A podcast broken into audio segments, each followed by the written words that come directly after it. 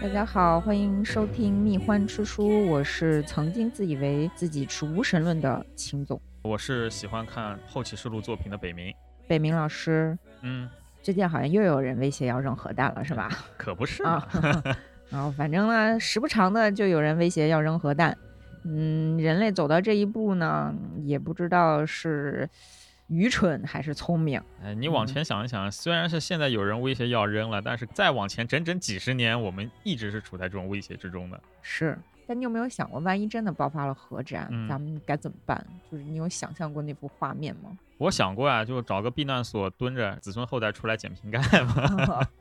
对，捡瓶盖儿这个梗，你要不要解释一下？ 呃，捡瓶盖，我不知道这梗最早是出自哪里，但是我知道的用的比较多的是一个游戏系列叫辐射，嗯，就战后嘛，这战前的货币全都没了，纸已经都烧了，那又没有这种铸币技术，那怎么办呢？就是战前的可乐找一找，瓶盖用一用，就拿来当钱了。 就是白色污染变成了一种稀缺的材质。对， 其实关于人类自我毁灭之后，这种文艺作品其实特别的多。嗯，非常多。嗯，我们呢一般会管这一类作品叫做后启示录风格。是，首先，咱们得看这个启示录是什么。嗯呃，启示录实际上是圣经的最后一个篇章嘛，就最后一部预言，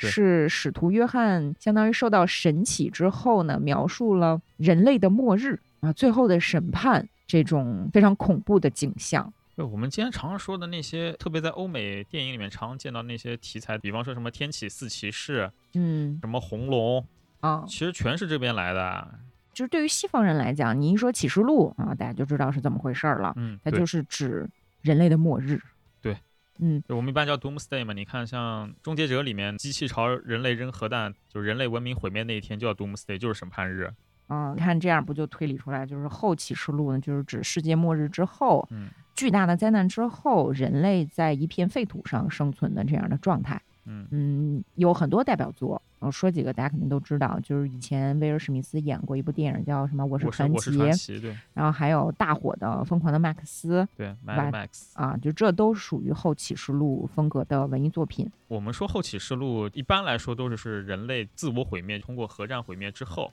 嗯，但是这启示录为什么会和核战挂上等号？你有没有想过这个问题？因为就是核弹这个东西确实是成本很低，威力又非常非常的恐怖。自从那核弹诞生以来，就人们就把它和启示录这个概念画上，因为确画上实等号太恐怖了，真的是非常的符合圣经里面对人类末日的那种描述，嗯 而且是文字意义上的符合。他是说天上下火雨，什么海里的水都苦了。对你想想看， 那不就是核爆吗？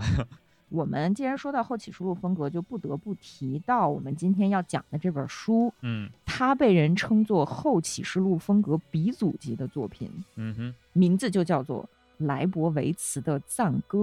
啊。你看这个书名本身就带有一定的宗教意味，赞歌嘛，它对本身是宗教性的对。然后这部书呢，获得过雨果奖，而且是三次荣获轨迹奖最佳科幻长篇，同时也是读者票选的二十世纪最伟大的科幻小说之一，嗯非常的了不起。对我来说没有之一了，就啊，对，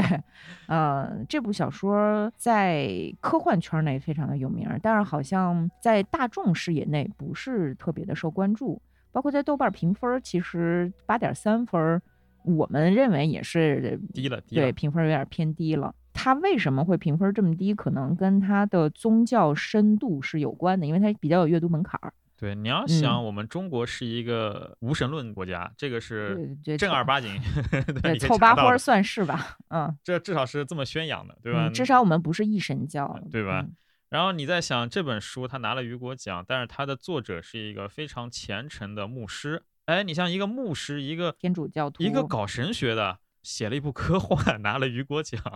就对很神奇。呃，这部小说实际上是一九六零年出版的，然后一九六一年获得雨果奖，当时在美国其实也是毁誉参半，要到进入了二十一世纪之后，大家才越来越重视它。然后那个时候正好咱跟美国关系也不好嘛， 本身它最受讨论的时候，咱们也没赶上，嗯，嗯，所以这部书就在这一版之前一直是比较默默无闻的。啊，其实还有一个嗯原因，啊因为他的那个故事情节就里面有很多带有形而上这种东西，然后也缺少那种轰轰烈烈的那种大爆炸、大场面，所以说你其实改对编成影嗯视啊，改编成游戏难度很大。对，其实它里面是有大场面的，但是它都不给你正面写，对啊，它都是用侧面旁敲侧击的方式就啊让你猜。对，哎呀，整个世界爆发大战了。那么我们现在镜头切到这个我们小小的修道院 里面，修道院里的人在干什么呢？ 就对这么对一个对角对度，嗯，所以所以说它有阅读门槛嘛。对如果你是一个对人类文明史特别熟悉的人，嗯，那么你一看你就知道了。到这儿就哪怕不是会心的一笑，起码你知道他大概在说的是什么。但嗯如果对历史、对宗教、对文明一点都不感兴趣的读者，就是想说我想看一个科幻故事，或者说一个类型小说爽一把的话，这本书完全无法带给你快感。对，但是这个书呢，它真的是特别的符合我们刚才说的这种后启示录的风格的特点，大量的内容都可以真的对照上圣经，许多角色呀，呃，他们的那个取名儿的时候都是各种希伯来文呐、拉丁文呐、然后各种圣徒的名字，包括历史上的科学家的名字。转换一下，就是像文字游戏一样藏在这个角色的名字里面。对，然后里面还有很多有象征意义和思辨精神的那种段落，嗯，什么基督教、犹太教、古希腊的这种斯多葛教派的一些思想，它都非常巧妙的交织在了这个故事当中。你你想，艾科写了个玫瑰的名字，在国嗯内其实也是雷声大雨点小，就是对因为大里家也不面太爱看里面有大量的这种讨论。呃这本书其实也也差不太多， 但是我个人觉得它没有那么的艰深难读，因为它的情节其实是很干净清晰对的，而且里面的讨论呢，虽然熟悉宗教的话，你会看到这个很多教义的影子，那哪怕你哪不怕熟你悉不懂，那你也听没关对系。它其实是没有门槛的，但只是嗯说它这个题材很多人就下意识就过滤掉了嘛。是，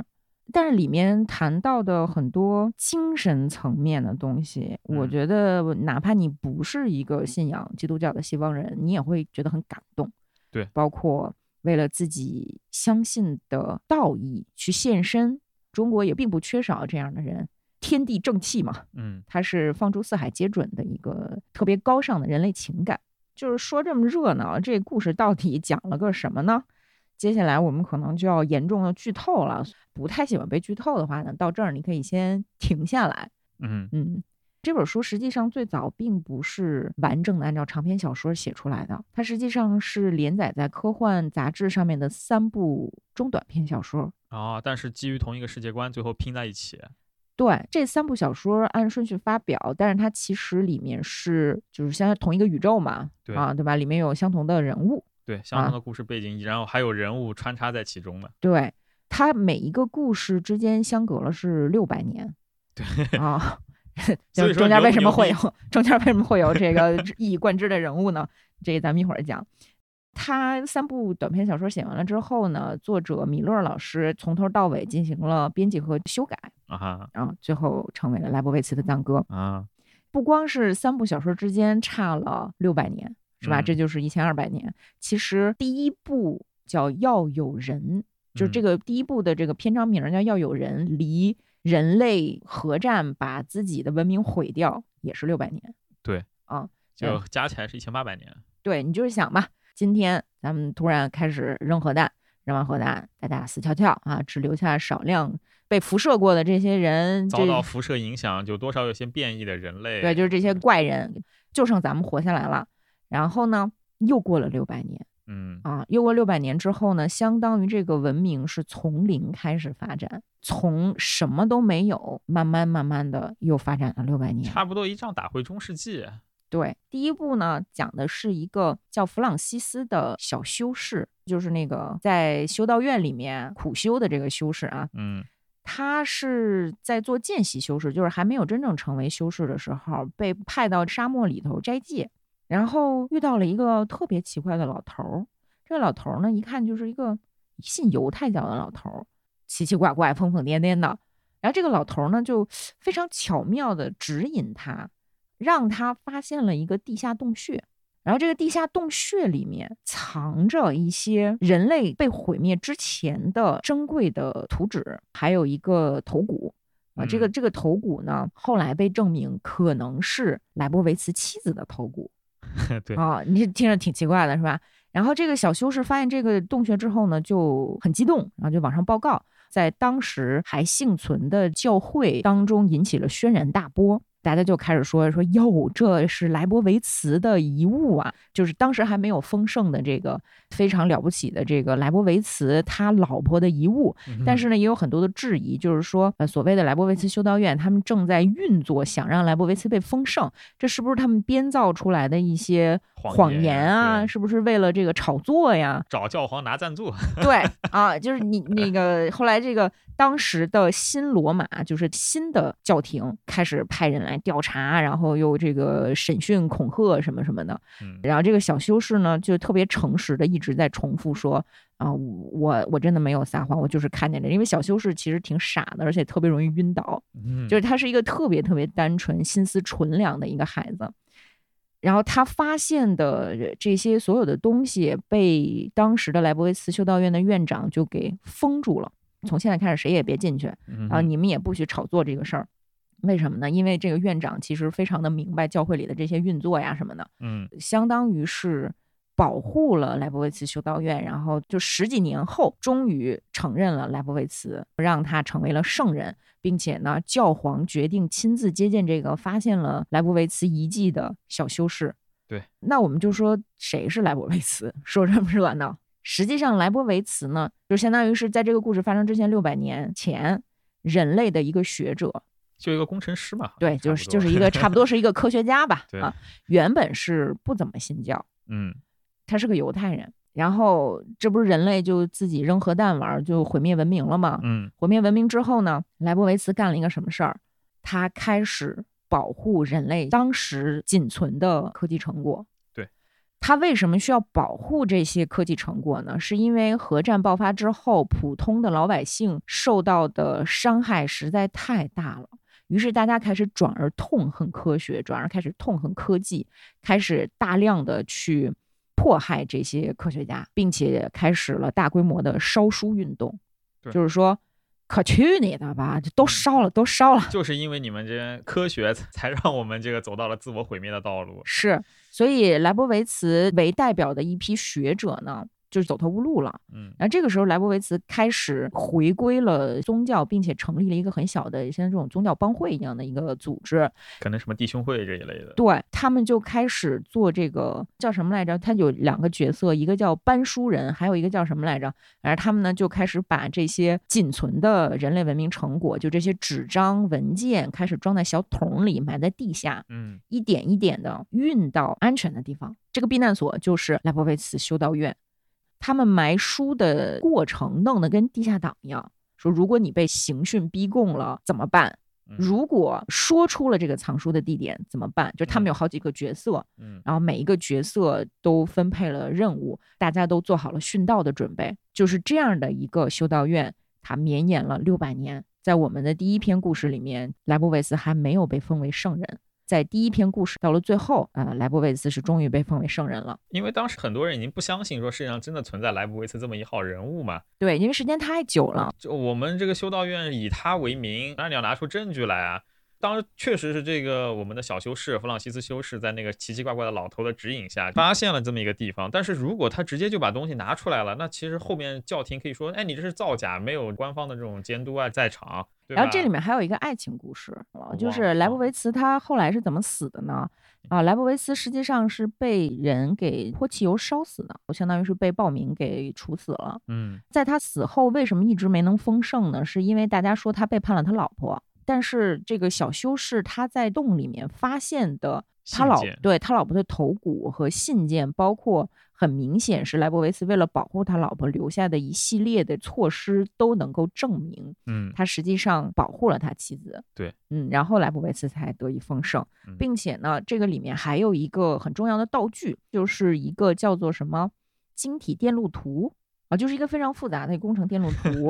然后这个工程电路图到六百年之后已经无法被人阅读，无法被理解了。所以这个小兄弟呢，他就看了这个图之后，他就把它当成了一个圣物。那对大家都知道，基督教对待圣物是就是在中世纪的时候是怎么做呢？就手抄嘛对。然后他就花了十年的时间把它完整的复原出来，还用了什么那个什么各种什呃么什么金叶子、什么橄榄图像什么对的，，在边上描边描的细细密密的，对，就非是常做好看，做的非常的精美 但实。际上是一张电路图。对，呃，那个时候你别说看懂电路图了，就是连今天咱们说的英语，对于他们来讲都是一种古代的非常高深的语言。对啊，他们现在已经无法理解，就是这个 slave boy 和 boy slave 之间有什么区别了。嗯，他就只能看懂一些特别简单的英语。然后他把这个圣迹这个电路图给他复原之后呢，正好赶上了莱博维茨要被封圣的重啊大仪分式。圣啦，分圣啦，你把他对送到教皇地方去吧。对，然后当时他这个修道院的院长呢，就说：“那这个弗朗西斯，就咱们这个小修士，你带上这个电路图的原件和你的复印件去新罗马的梵蒂冈，去对这个去见教皇吧。你把你的复制品当成礼物送给教皇。对，这一路上呢，你只能一个人去，你就你和你的小毛驴。”你们俩这个路上一定要小心，对争其取活着回来。其实也是因为核战之后嘛，整个世界上到处都是那种变异的生物，还有那种变异的人，那还有种强盗，对那种强盗，说白了就是因为辐射变得像野兽一样的人类嘛，智商也很低，只知道抢劫为生的。啊对，而且你没有资源了，对对吧？你没有了科技，你无法再生产足够的粮食、足够的财富对，所以就有大量的这种暴力，很多人以抢劫为生。所以这个弗朗西斯小修士在去往新罗马的道路上呢，就遭遇了强盗。对啊，就是我跟你说，这部书它文学性特别强，就是它写的特别特别的好，就在哪儿呢？当这个强盗第一次出现的时候，你觉得这强盗其实还挺好的，就似乎没有觉得这个强盗会是一个危险。对呃，强盗干什么呢？就是要抢他身上的钱，但是发现这个小修士身上没有钱，然后翻翻翻就翻出了两张电路图，一张是真迹，一张呢就是这个花里胡哨上面还有金箔的这个复原图。强盗说啊，那肯定这个、啊这个花了金箔的这个值钱、对啊， 啊，对吧？我这样吧，我我也不抢你，你在这跟我这个哭哭唧唧的说这个东西对你特别重要，那咱们就来比武啊！我通过光明正大的方式把你的这份宝贝给赢取了。嗯，然后，那你说这不是也是开玩乐吗？一个修士常年吃不饱饭、面黄肌瘦的，跟你一个强盗呃孔武有力的这么一个傻大个儿一比武，那不就输了吗？嗯，然后这个强盗呢就说：“那我就把这个拿走了啊。”嗯，然后小修士苦苦哀求说：“那个你把那个带金子的拿走吧，你就起码给我留一份儿行吗？”然后这个强盗呢就是很开心的说：“行，你回头带着金子，然后带着多少克金子？四百克金子来找我，我再把这个图还给你。啊咱嗯们说好了，一言为定啊。”这个时候你觉得这强盗还是道义有道的，对吧？于是呢，小修士就拿着剩下的，就是被他拼了命保护下来的这个电路图原件，来到了新罗马，见到了教皇，参加了这个丰盛仪式。嗯，那个丰盛仪式描写的也特别好，你确实能感觉到一种朴素的宗教的尊严。对，就是还是写的挺美的。虽然仔细一看，教皇的衣服都破的啊这一类的。对啊，我其实说的就是这一点。虽然仪式非常的具有神圣感，但是教皇并没有铺张浪费，对对吧？啊，其实还是挺给教皇面子的。而且也是因为物质不发达， 对，然后教皇没那其么多实好东西也挺好的，嗯对吧？也很友善，也非常的慈爱。最后还送了这个小教士一份礼物，就是四百克金子。那对意思就是说，以个人的名义送给你这点儿金子，你去把那个图换回来，把你花了十年的时间画的这幅图好好的收起来。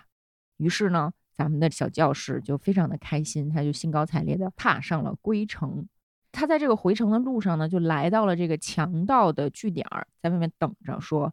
再次见到这个强盗，我把钱给他，嗯他就会把这个图还给我了对。他他就在这儿以一种非常平安喜乐的心情等待着这个强盗。对，结果这个时候咔嚓一剑，一支箭射中了他的眉心。第一部故事就这样结束了。对，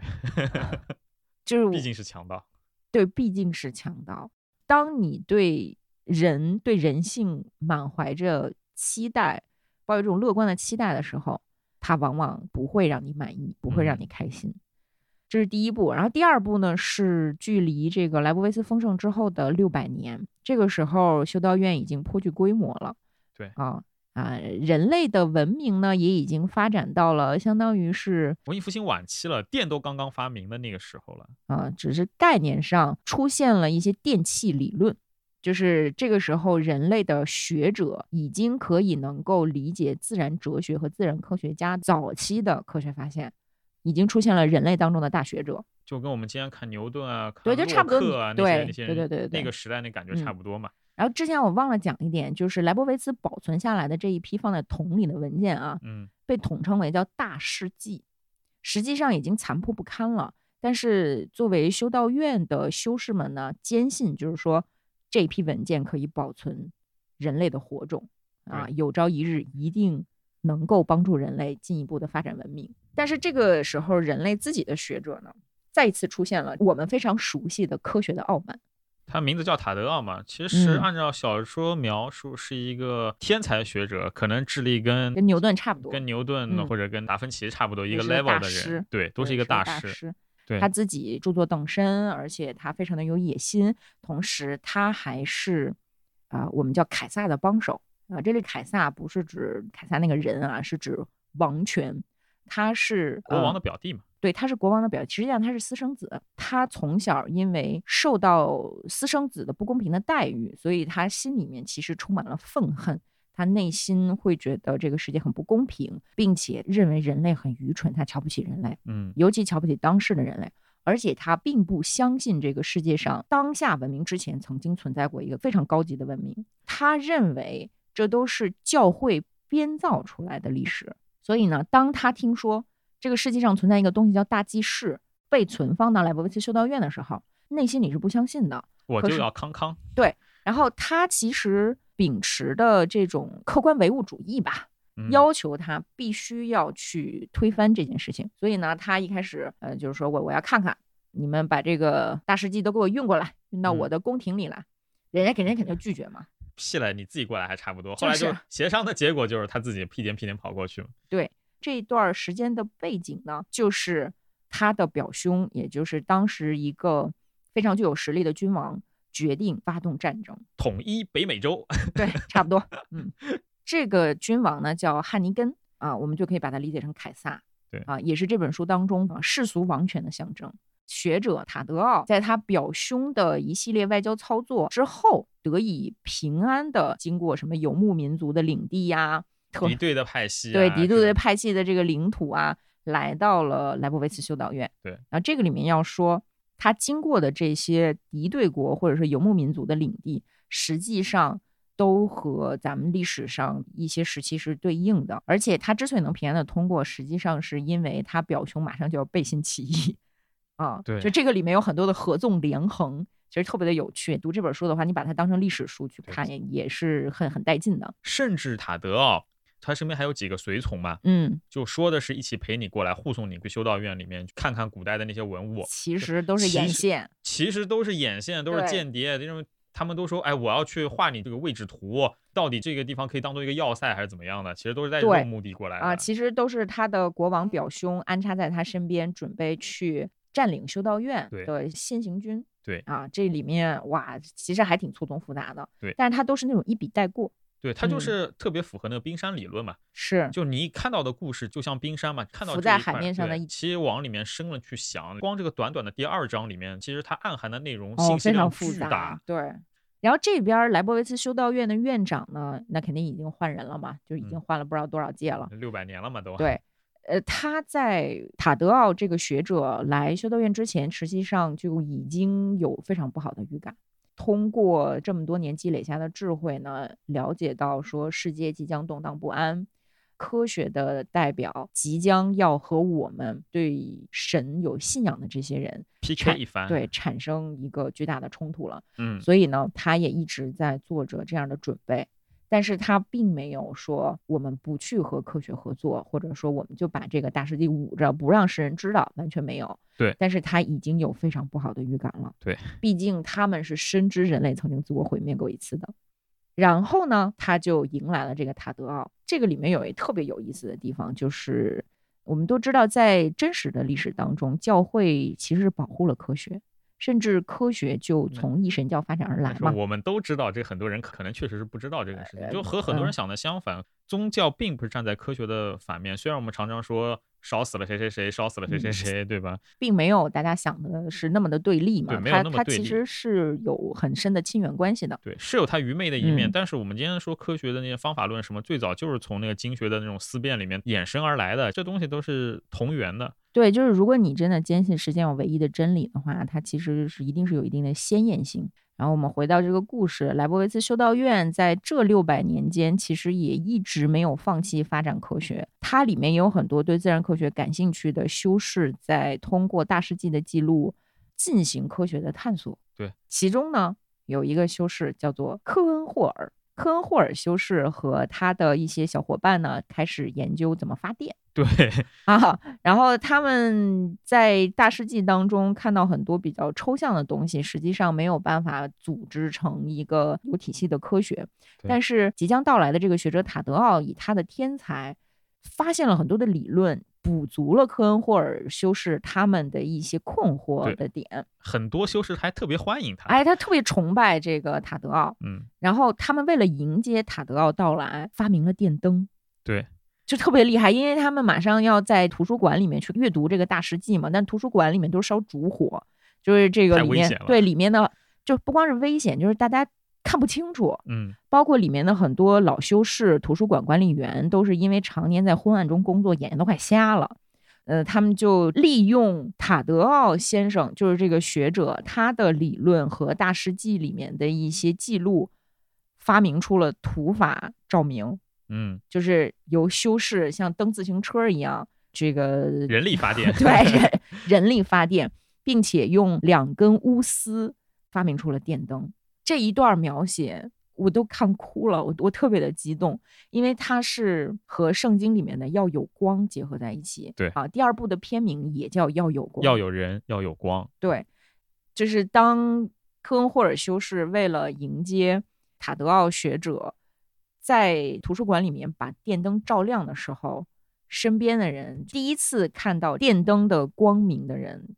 大惊失色，说着火了，失火了，因为他们从来没有见过这么亮的灯。这也是，呃，十二个世纪以来地球上第一次再次出现这么亮的光。对这这一段看得我特别的感动。虽然是科学和宗教的较量，但是科学和宗教一起再次把光明带给了大地。阿尔塔德奥他虽然身处在一个政治阴谋的漩涡里面，嗯，但是他也确实是认识到了这个大世纪的价值。实所以他际一上开始是不信的啊对，但是他看到光之后，他终于相信了。对然后也是在他的这个推动之下吧，人类的科技一下子往前，至少产生了一个飞跃嘛。是这个时候呢，就出现了刚才北明老师说的这些奸细啊，在塔德奥身边安插的这些眼线，开始偷偷摸摸的测量修道院的地形啊，然后这个修道院的层高啊什么的。嗯主要就是因为他们想要占据这个修道院，去当这个军事的要塞嘛要塞。嗯，你这个想能屹立不倒，差不多一千多年了，算起到那个时候算起来，是那肯定是特别有军事价值 是的，好地方，好地方好哦地方对啊。但是第二部其实它，嗯，是以战争马上就要来临为结尾的。对，它中间并没有去花这种大篇幅的笔墨描写，说战争是怎么样的残酷血腥。毕竟是个冷兵器的时代，所以莱布维茨修道院还是坚持了下来，还是没有被毁掉。对。然后我们就来到了第三章。哎，我想嗯补一个啊，嗯，我们刚刚说到第一章的开始部分，不是有一个奇怪的老头嘛？啊，对对对对对对对同样的一个角色，在第二章的末尾，他也出现了。对，修道院的众人要给这个我们的大学士塔德奥送行的时候，不是举办个宴会，嗯，这个疯疯癫癫的老头噔噔噔噔直接冲进来了，因为他和那个院长其实是好朋友，对，院里也没有人管他，他就直接冲到了那个宴会厅里面，抓起了大学士的手，嗯。盯着他的眼睛看，说了一句什么，说依然不是他，然后就走了。嗯，这一段儿实际上是非常有象征意味的。对，特别神，嗯其实，这个老头儿，你看完书之后会发现，他其实是五千年犹太教的一个象征。他也是自称以赛亚撒，也是后来被人称为那个拉萨路，就是被对基督复活了的那个好朋友。对，嗯，他还自称是莱布维茨的表 弟。反正他是这本书当中，你怎么理解都可以的一个人，就是你可以根据自己的价值观、你的宗教信仰去对理解他。你可以认为这是三个不同的人，嗯，对吧？但是你也可以像我一样，觉得这三个人就是同一个。对，它是否超自然，完全根据你的信仰来。对，完全看读者。第二部里面还出现了一个非常重要的道具，就是诗人的眼球。嗯，一会儿我们仔细的讲一下这个诗人，咱们先把那个三部的梗概说完。然后到了第三部，又是六百年过去了，这个时候的人类已经可以进入太空了，科技比我们今天还要发达一点，就是差不多比咱们现在再进步个一百年。差不多。然后人类呢，记吃不记打哈，各个国家之间又开始进行这种核威慑，中间有两次规模不大不小的战争。到了第三部的故事开始的时候，核战马上一触即发，对，非常的危险。而且那个， 我跟你说这书里面描述核战一触即发的那个感觉，包括那个各种国防部长说的话，都跟今天这些人说的一模一样，对就是特别吓人。你现在再重新读这个莱布维茨的《藏歌》，你会发现，呃，里面的那个国防部长回答记者的问题的时候，哇，真的就跟电视里面是几乎一个字儿都不差。对，就比方说我们发动了一场特别军事行动这一类啊，的对，然后这 个责任并不在我方，对方在撒谎对啊，说对方非常不负责任的进行了什么武器的试射对啊，然后这个记者问说，嗯、那是否发生了核爆呢？说哦呃，我据我所知，呃，任何情况下的核爆都是违背什么我们这个国际的什么什公约么，的 对，就是他政府官员从来不正面的回答记者的问题。对，但是通过拉伯维茨修道院里面院长啊、修士啊，他们和教宗之间的通信往来，我们可以看到核战一触即发，现在只是处于休战的十天之中。对，很快人类就要再次自行毁灭了。这个时候呢，启动了一个教会一千多年来的精心策划的紧急预案，对紧急预案，就是跑 路学，对，让修道院的一批年轻人带着大世纪的微缩胶片嗯还去有太空，还有当代的最新的科学对，的还有成当果代，的大世纪，因为对米勒他写这本书是六十年代 嘛，就是那个时候还没有咱们的什么 U 盘，对，还没有 U 盘这个概念，嗯，留在地面上的莱布维茨修道院的院长和其他的教众，继续的和世俗的那个时候已经不是王权了，就只能说这些有野心的政客继续进行撕扯。但是很明显，这个时候宗教的力量已经非常的示弱啊。其实对从一开始，整个修道院就几乎是没有什么太大的力量啊，对他它们毕只是竟具有道德的力量。对，而且嗯它毕竟是一个科技的保护和传承嘛。参考我们真实历史的话，就是其实像欧洲中世纪，包括中世纪晚期，有很多修道院是有非常大的权势的，但看你是以什么目的建立的。如果一上来你就是那种军事保护平民这种目的建立的，那确实很厉害。但像莱博嗯维茨这种，就是我上来圣宗，殿嗯骑士团我宗旨干什么？我宗旨就是一个。一帮书生，就一帮书生，那嗯其实是手无缚鸡之力的，你想怎么办呢？包括到最后已经开始不断的有核爆，平民老百姓不仅被炸死了，还有那种幸存者是受到严重的辐射烧伤。呃，里面的描写说，这个小朋友受到辐射之后，在夜里甚至会发光，就是你想他那个伦琴数得到什么程度？对。然后各国政府就开始批准，也不能说批准吧，各国政府他说了这样的一段话：自杀是违法的，但如果你经过政府的批准，你嗯可以去，就是相当于是安乐中心，呃官方机构接受安乐死。嗯，但是大家都知道，天主教是不赞成自杀的，是嗯、所以这个里面又涉及到了一个人应该如何死亡的一个议题。这也是到了这本书最后，我们看到拉伯维斯修道院的院长，他以一个宗教人士的身份去做最后的努力，就是阻止这些被辐射的人们按照政府的建议去死。嗯，这一段儿给我巨大震撼。因为你首先你嗯想，这人已经得了重度辐射，恐怕已经是死了，晚上都会发光了。嗯，那么我为什么要忍受巨大的痛苦，继续挣扎，在死前感受到这种无尽的痛苦，而不是简单的了断一下？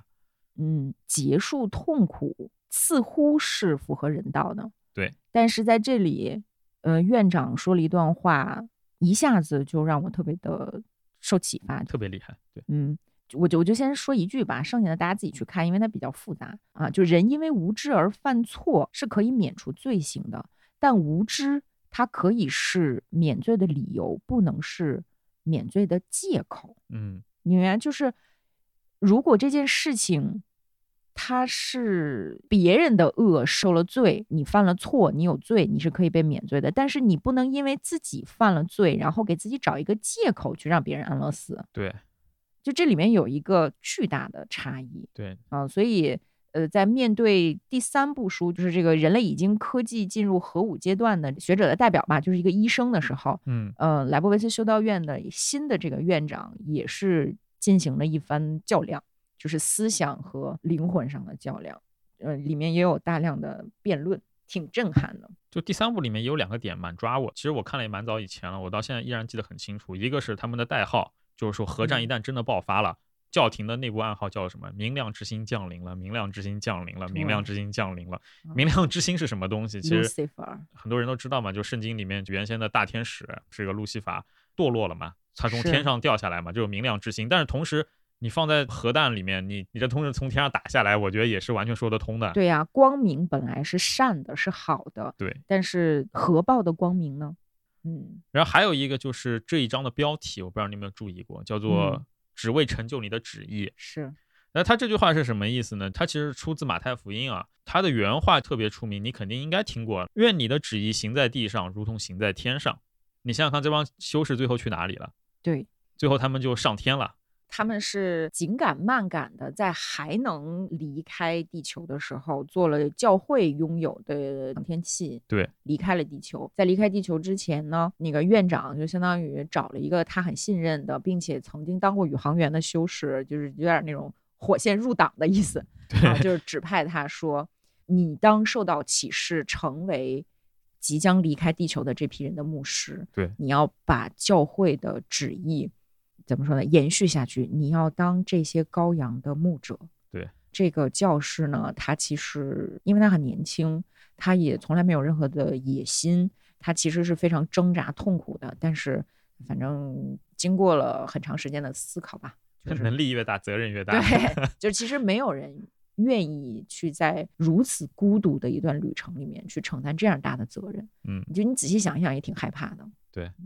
嗯，对他来，来说，其实让他自己选的话，他还不如就死了呢。对啊，就殉道了嘛。活着其实是更大的责任。院长呢，就留在了地上，因为他们知道就是是必死无疑的嘛。对，嗯，这个故事的最后还有一个特别有象征意义的角色，这可以讲一下，就是里面有一个老妇人。嗯，这个老妇人呢是个卖西红柿的一个农妇，但是嗯她有一个很不一样的地方，就是她有两颗头。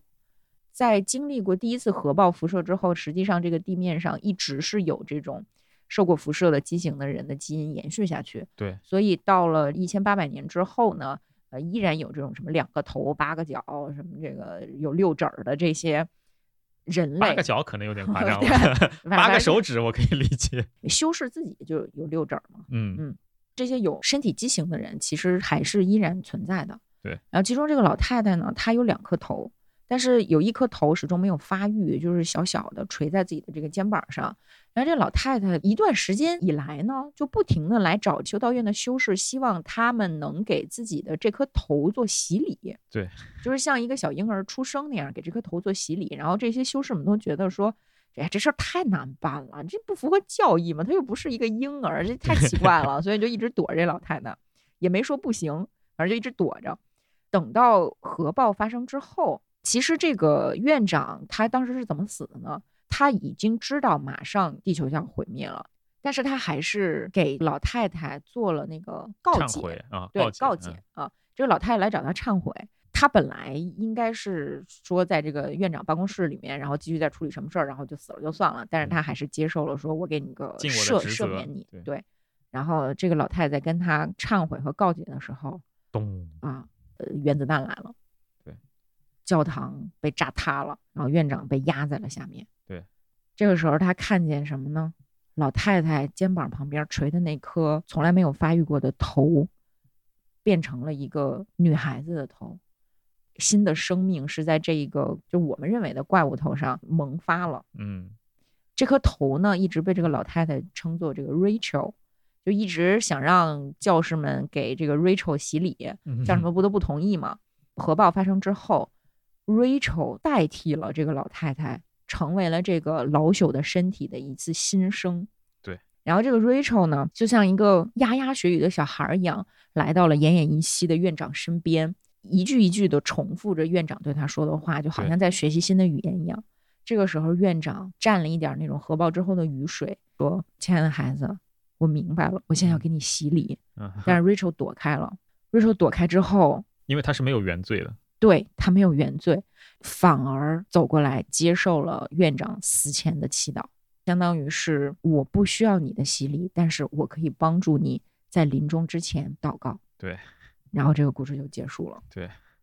你想想看，她不是妇女所生嘛？从教育上来讲，这样一个头是没有原罪的。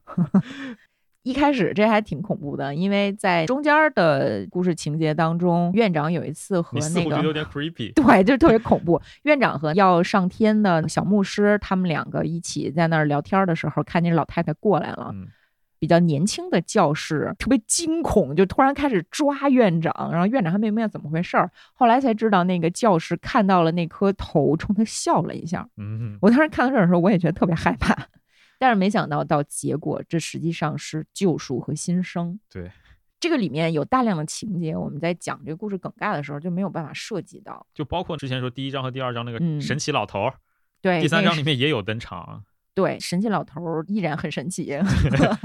包括在第一章里面的被一箭射穿眉心的那个小修士，对啊、他的骸骨也再次出 现了。对，啊，还有第二章里面，我们不刚才不是说有一个特别酷的诗人吗？对，那个诗人他有一个玻璃眼球儿，也出现。对，他经常拿这个玻璃眼球开玩笑。对，但是他在他死前，实际上塔德奥就是那个大学者，嗯不是在修道院里面这个夸夸其谈，就是发表这个科学是怎么怎么样，然后你们宗教怎么不行，怎么让人类一千二百年活在蒙昧之中，不是大放厥词。然后这个诗人跑过去把眼球送给他了。 嗯，然后到了第三章呢，我们会看到这个眼球再次出现了。这个眼球后来是被学者带到了他的表兄汉尼根那儿，把这个眼球送给了汉尼根。为什么呢？是因为学者实际上受到教会的启发，他自己天然的这种良善，也让他不赞同野心家所谓的凯撒们嗯，去在地面上发动战争的行为，所以他把眼球拿给君王，嗯意，思就是说有人盯着你啊，也 watching you。但是这个君王呢，反而觉得这个眼球好像是什么很贵重的东西，把它放到了就是要像传国玉玺一样的一个权杖上面，嗯所以后来这个眼球成为了权杖上面的一个代表。一个金子铸的手掌上面托着一个眼球，对而这个眼球就成为了皇权的象征。对 挺讽刺的。对，包括在第三部里面还出现了早些年诗人写的一些关于神学的辩论嗯，啊，我们可以看到里面有很多上帝是否存在的争辩啊，比较哲学、比较形而上的一些争辩。但是实际上，在第二部里面，这个诗人是一个非常滑稽的，有一点像你看过《巴黎圣母院》里那个诗人吗？一天到晚蹭吃蹭喝，各种骗人，其各实种非常滑对，稽。我知道，其实有个特别好的对标参考物，嗯，在中国文化里面叫济公，有一点儿，对吧？一是点有点那种感觉。但是他很他是世俗的，对，他是他不信教，对他不信教，但是他很聪明，他其实看得很透的一个人。他比较像庄子哎对，他是那种严冷心热，外形很癫狂。他和那个神奇老头儿还是好朋友， 对，啊，是吧？他玩飞刀耍诈，把人神奇老头儿的那个小山羊给赢过来了 对。诗人家小山羊就是巴黎圣母院这一块，你很明显的能看到他是在致敬雨果。嗯，然后包括这个诗人最后的死，其实也是非常英雄主义、可歌可泣的。他不信教，对，他有人内心最天然的良善，有良知，有勇气对。但是呢，他一向是玩世不恭的，对所以他在汉尼根发动战争之后呢，一直嘴里嘟嘟囔囔的是说：“哎呀，可去你他妈的吧！我老子是要保命的对啊，谁也别跟我唱高调，别用道德绑架对我。”但是真的看到军队屠杀平民的时候，他忍不住对他义无反顾的冲出去，就干死了一个军官。嗯，然后他也死了。对而且我觉得最让人动容的是，他没有一下捅死那个军官，那个军官实际上接受了他的一击暴击之后是奄奄一息的，对，就是有可能是要慢慢死去。诗人这个时候也快死了，但是在他死前呢，依然给了那个对军他官一个用痛匕快首给了那个军官一个痛快，没有让他在折磨中死对去。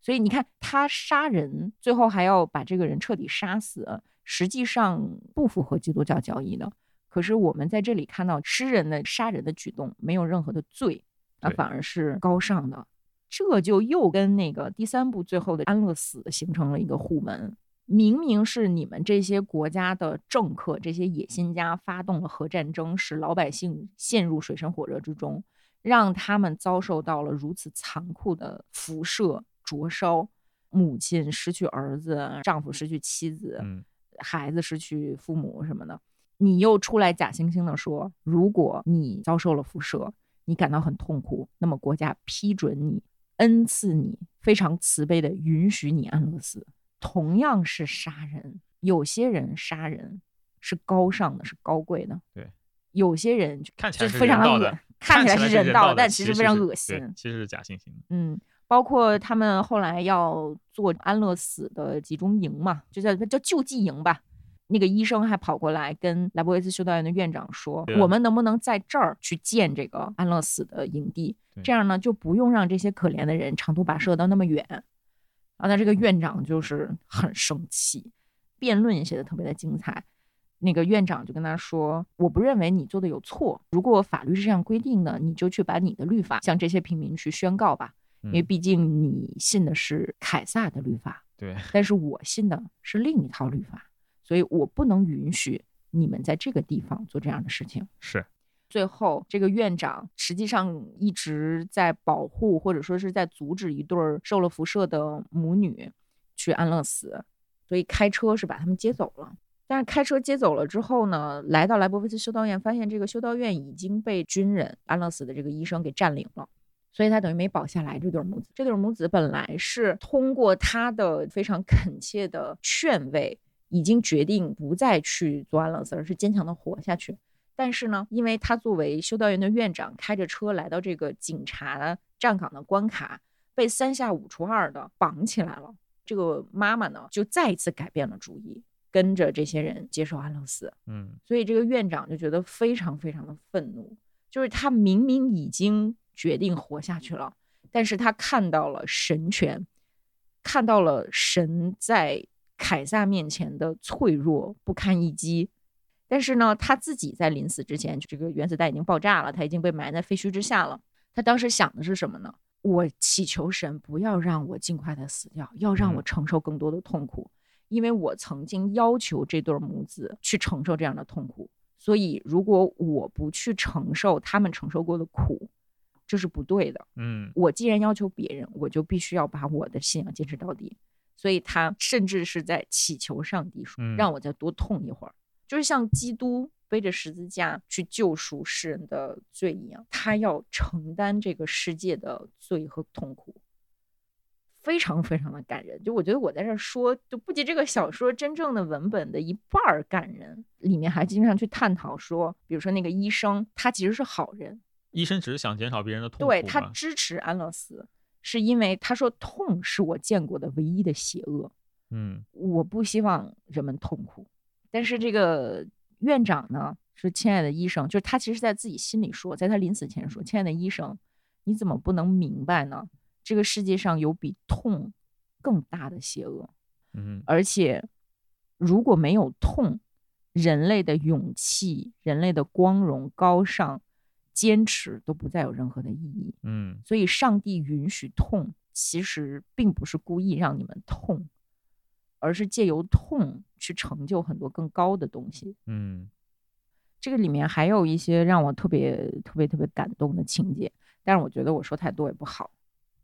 这其实我们可以换个角度讲讲他这个作者啊，嗯先讲这人作品吧。其实我是当年看过他这个《莱博维茨赞歌》以后，我觉得惊为天人。我说，哇靠，这文章写出来的太牛逼了，这比香芬南就是那个特德奖什么还要厉害，还要强。我要看看这老哥他别的什么作品。然后就找来他的其他一些作品，一看就非常的水，就是你也不能说无聊啊，其实没有什么才华的一一个老哥，但是他就是。在这一一本书里面，就好像真的是有缪斯或者上天假借他之手一样，他活着就是为了写这么一部作品， 就这种嗯感觉。确实是哈，我们去看这个作者他的一个身世的话，你会发现其实也不是一个偶然，因为他怎么样，他其实是上世纪出生的人嘛，他打过二战，他打过二战，参加的一场最最重要的战役是什么东西？就是叫做卡西诺战役。卡西诺战役干了什么呢？就是想想二战时候，就是当时盟军已经诺曼底登陆了，开始对德军进行反击了。那么他们就相当于开辟第二战线嘛，从意大利北上，从南部往北打，然后解放欧洲嘛。其实德国人在意大利是设了防线的，这个防线设在什么地方呢？防线是在意大利中部那一块地方有一座天主教的一个非常重要的修道院。这修道院其实是圣本迪尼克特或者说圣本笃在六世纪时候建起来的，然后到二十世纪四十年代吧，已差不多一千五百年的风雨，它都已经经历过了。欧洲最古老的修道院，你想想看，这基本上就是一个宗教圣地这种感觉。但是当时的盟军呢，就看了看说，哎，这个修道院它的位置很险要，判断说德军在这边有设防，决定轰炸毁了这个千古名胜。这个事情他先知会了德军，说我们要轰炸这个地方，然后德军给他的答复是，你不要来炸，因为这个是宗教圣迹，我们这边没有派人驻防。但是盟军不相信，说这个地方在山顶上嘛，它的视野太好，建筑又坚固，德军绝对会把这里当做一个炮兵阵地的，我们一定要把它炸了。我们的作者小沃尔特 ·M· 米勒，他是作为轰炸机的一个机枪手，参与了对这个宗教圣地的轰炸。对，他是非常虔诚的基督教徒，但是他亲手毁掉了这座圣本笃修道院，欧洲对最古老的修道院，对最后你战后一看，哎，并没有德国人的。真的真的说到做到了，哦 就没是有连在那德边国布防鬼子都知道尊重修道院，然后你盟军作为所谓正义的一方，你们干了什么？对，所以这个东西对他的心理冲击是非常非常大的。是，那个我们说莱博维茨的赞歌，他这个故事就是在他轰炸圣本笃的这个修道院基础上，然后创作而来的。是你想这本书是一九六零年出版，他把这件事情在心里面咀嚼了十几年，然后写成了这本书。就觉得不止十几年，九十年代的时候他吞枪自尽，说白了还是因为半个世纪以前他干过的这个事情，他心里始终过不去这个坎嘛。你就想这天主教的教义是不允许人自杀的，你自杀你就进不了天堂。对啊然就后是他如此虔诚的一个教徒，他最后是自杀而亡的，就是他应该是自己认为自己不配进天堂。当然这个肯定有点僭越了，对吧？但如果我是审判者，我是愿意让这样一个善良的人上天堂的。嗨，就如果你是信徒的话，你会说神的旨意不会这么狭隘的，嗯对吧？刚刚不是说到神奇老头？神奇老头，我们刚刚提了一嘴，说他可能是谁？莱博维茨赞歌，他这个时间跨度里面，从人类文明毁灭到第二次毁灭之间，已经过了一千八百年。这个老头在三部里面都出现了，所以我们可以推断他的寿命至少是一千八百。对，但是你看他他的文中描述的话，你可以推导出说，这个人其实活了不止一千八百年，对，有人说三千年，有人说五千年呢。他可能活了嗯三千八百年至少。嗯假如说文中的这个核战是在二十一世纪或者二十世纪爆发的话，因为这个老头，你去看他第一章的时候，他不是提示我们的弗朗西斯修士嘛？嗯，他在石头上画的是什么呀？写的是 L.S，我们的小修士认为是莱布维茨的一个缩写，嗯但实际上你从后面来看不是，老头其实是写的自己的名字，什么意思呢？拉萨路缩写也是 L.S。拉萨路是个什么样的人？就是我们回到这个圣经的故事里面，嗯、是他是被耶稣复活的一个神迹的代表。对，拉萨路是一个犹太人，就是耶稣的一个朋友。但是呢，他后来得了重病，要挂了，然后就派自己妹妹去见耶稣，说：“你能不能捞我一手？”但是他妹妹找到耶稣，耶稣跑到他村子以后，他已经去世了。按照圣经里面说，就是耶稣说没有关系，我既然已经答应我朋友了，然后就跑到墓地门口，就是说当当当，好像是拿了手杖敲了三下，说拉萨路起床了，拉萨路出来了，然后拉萨路啪就活了。反正大家想想看，这个活了差不多四千年的一个人，他是一个犹太人，而且到了四千年之后，他文中有一段特别重要的描述，说是因为时势的变迁，整个犹太民族都已经灭了，只剩下他一个人，一个不老不死的这么一个。嗯，他一直在等待着自己族人预言的救世主嘛。救世主跟他约好，他说他还要再回来，但是我们看圣经就是说耶稣他去各个他了，然后也再没有提到拉萨路老师什么事情。这其实他就是从这个文本出发，就是说，哎，他一直是在等待那个救世主的回来，所以才会有第二章的他听说，哎，有这么一个厉害的就是在暴雨之中冲到修道院里面去对看那个学者，对，说这个大学者这么厉害，他要把世界带往一个光明的未来，好像，嗯，然后赶紧去看看大学者，然后他看是不是我们的弥赛亚？对，然后看了看大学者的眼睛，发现说，哎，并不是我想象的那个人，他其实就这样一个角色嘛。但我为什么要说到这个神奇老头呢？因为这神奇老头还有一个原型，嗯就是在卡西诺修道院的，是一个七八十岁的一个老修士。嗯特别神奇的就是，一九四四年轰炸过后啊，有人目击到七十九还是八十多岁这个老头嗯，又重新出现在了废墟里面，在废墟上哦面四处流浪，然后德军还以为他是幽灵，哦，但是再往后一段时间，这老头就神秘失踪了，没有人见过他。这个人物很可能也是米勒写《神奇老头》的原型。哎，故事里面，它其实也是代表了犹太民族嘛。对，因为这个里面有很多关于神的讨论，我们可以看到这个从老头儿嘴里面说出来的话，很明显是以犹太教义的象征口吻去对修道院的院长说出来的。嗯，嗯，实际上，这个呃莱博维茨赞歌对我们后世的文学造成了多大的影响，对吧？我喜欢玩游戏，就说特别出名的一个辐射系列。辐射系列整个就是莱博维茨的他的一个精神续作那种感觉，当然是往那种黑色幽默、往诙谐的方向写的。一个特别明显的就是辐射三，辐射三的主题是什么呀？就是找水，嗯，而这个找水就出自圣经里面一句话嘛：“我要将那生命泉的水白白的赐给口渴的人喝。”同样的一个主题也出现了在了另外一个后启示录风格的作品里面，就是《Mad Max》是吧？疯狂的麦克斯四里面，其实也是围绕这个把水赐给平民这个故事展开的。但你去看它这种后启示录和宗教的这种紧密结合，它这一点是从什么时候开始呢？确实就是从莱博维茨的赞歌开始的。是。不过我们这一期不是一个传教节目啊，哎我们不是传教对节目我们我们俩也不是信徒，对但是确实我们可以看到，就是从圣经开始，就是从启示录的原始文本开始，就是使徒约翰，就是自称使徒约翰的这个作者，嗯，在犹太民族最艰难的时候，这个罗马皇帝统治的公元九十六年嘛，基督徒受到特别猛烈的迫害的时候，绝望的一个氛围里面写出来的。嗯，嗯，从最一开始启示录的诞生，就是人类在绝望下，你还是否愿意坚持爱、坚持信仰、坚持希望？包括就是罗马皇帝，他作为王权，作为人的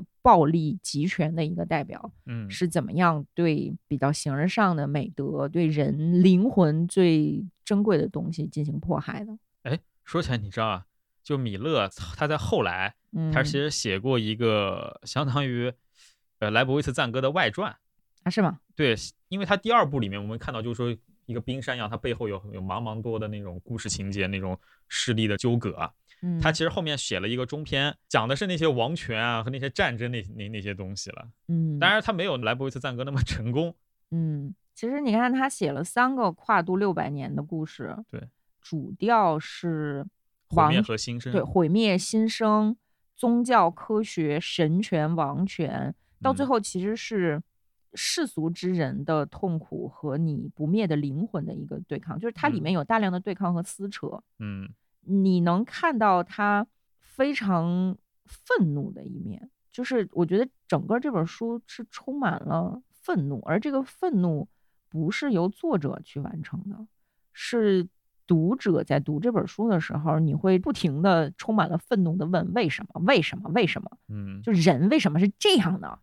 对对吧？人明明拥有天赋去创造一个更美丽、更美好的世界，但是你们一定要一次次的把自己拖向灭亡。对，就仿佛是自然规律一样的，一步步引导着你自走向自我灭亡。我们今天天文学上有一个特别出名的概念，叫做大过滤器，其实讲的就是说，哎，为嗯什么你看，就我们今天看宇宙，哎，我们银河系里面有这么多宜居行星，为什么我们到现在一个外星文明都没有发现？就是说，一个文明发展到某个阶段之后，极可能走向自我毁灭。嗯，就只有你过了这一关，扛过去，没有自己毁灭的民族或者说文明嘛，才能进入一个更高级的阶段。对，今天来看，这个大过滤器很可能就是核武器，嗯，这么容易生产，对吧？威力又如此恐怖，啊对，所以我们现在是在面临着试炼，就是你能不能通过这个考试。嗯，米勒尔老师的意见就是，我们可能永远都没有办法突破这一关。人类文明就像一个巨大的钟摆一样，发展和毁灭之间来回的摇摆。但还好，我倒觉得米勒老师没有那么悲观，因为你看上一次人类毁灭就是在大地上陷入绝望，然后重新退回到中世纪早期，一步步开始发展。但是他到新一轮毁灭的时候，人类已经把这个 福音散播到太空当中去了，就好歹嗯有一点进 步。新边疆理 论。对，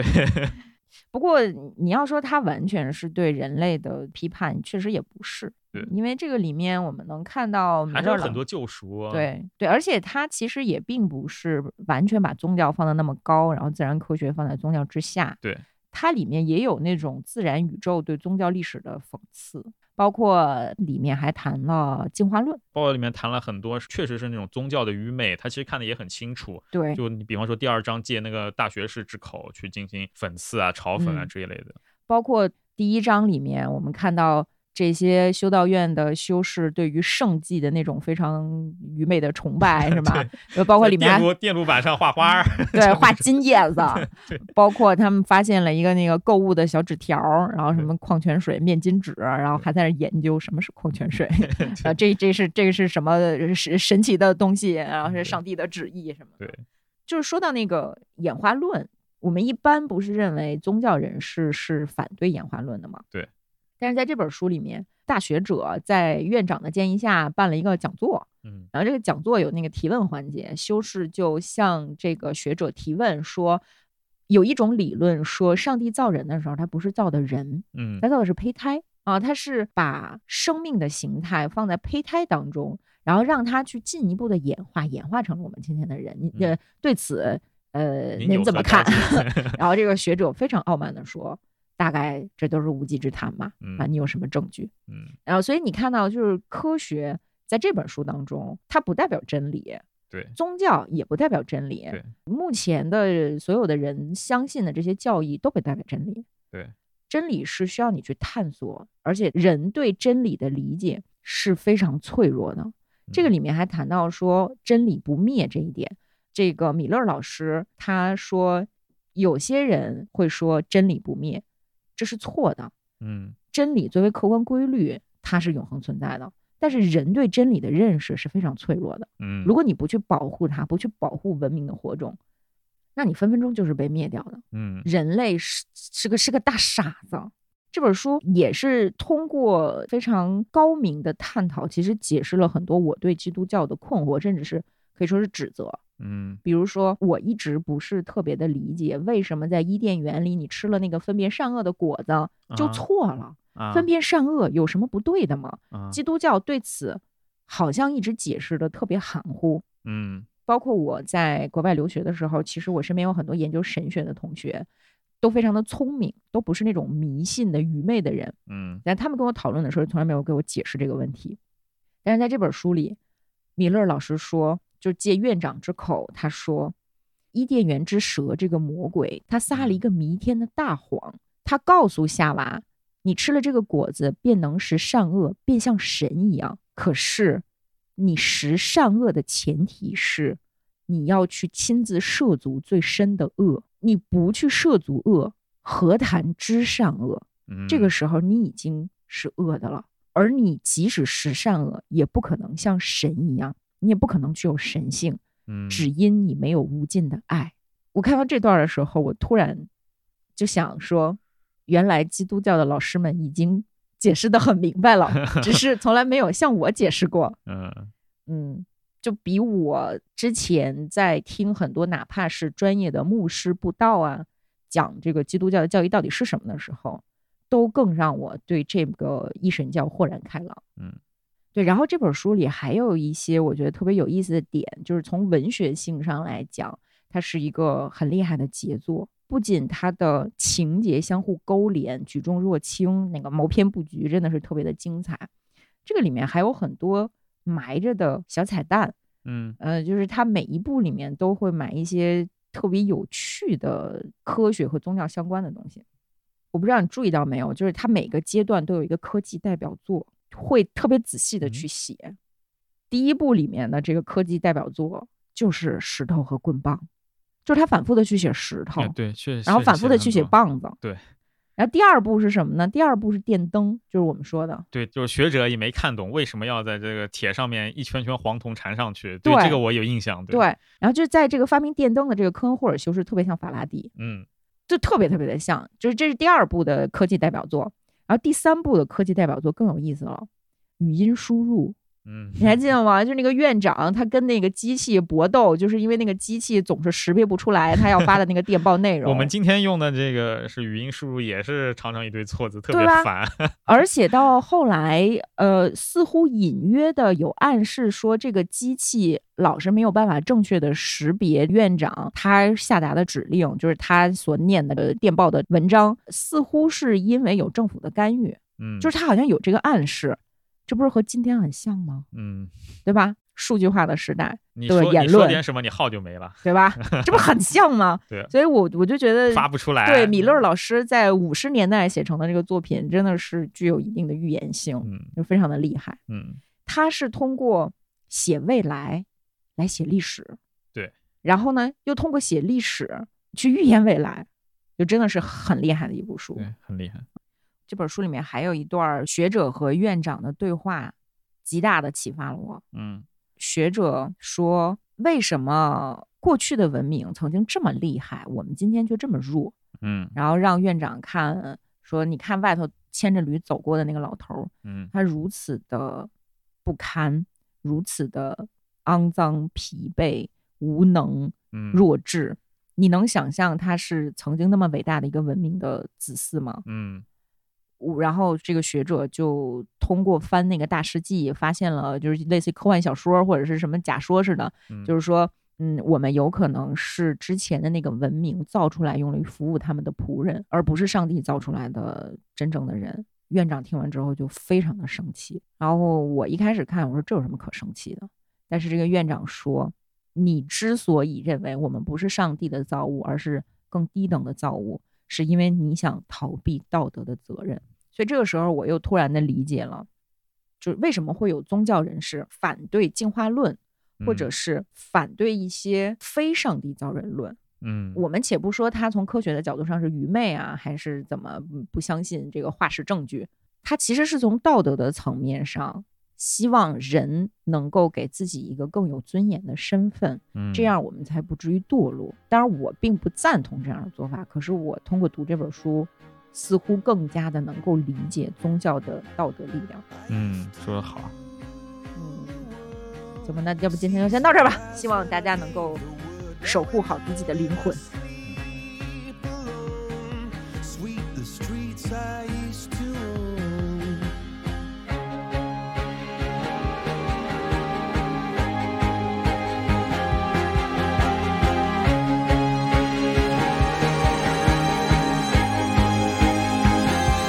I used to roll the dice, feel the fear in my enemy's eyes, listen as the crowd would sing. Now the old king is dead, long live the king. One minute I held the key, next the walls were closed on me, and I discovered that my castle stand upon pillars of salt and pillars of sand. I hear Jerusalem bells are ringing, Roman cavalry choirs are singing. Be my mirror, my sword and shield, my missionaries in a foreign field. For some reason I can't explain, once you've gone, it was never, never an honest word. That was when I ruled the world.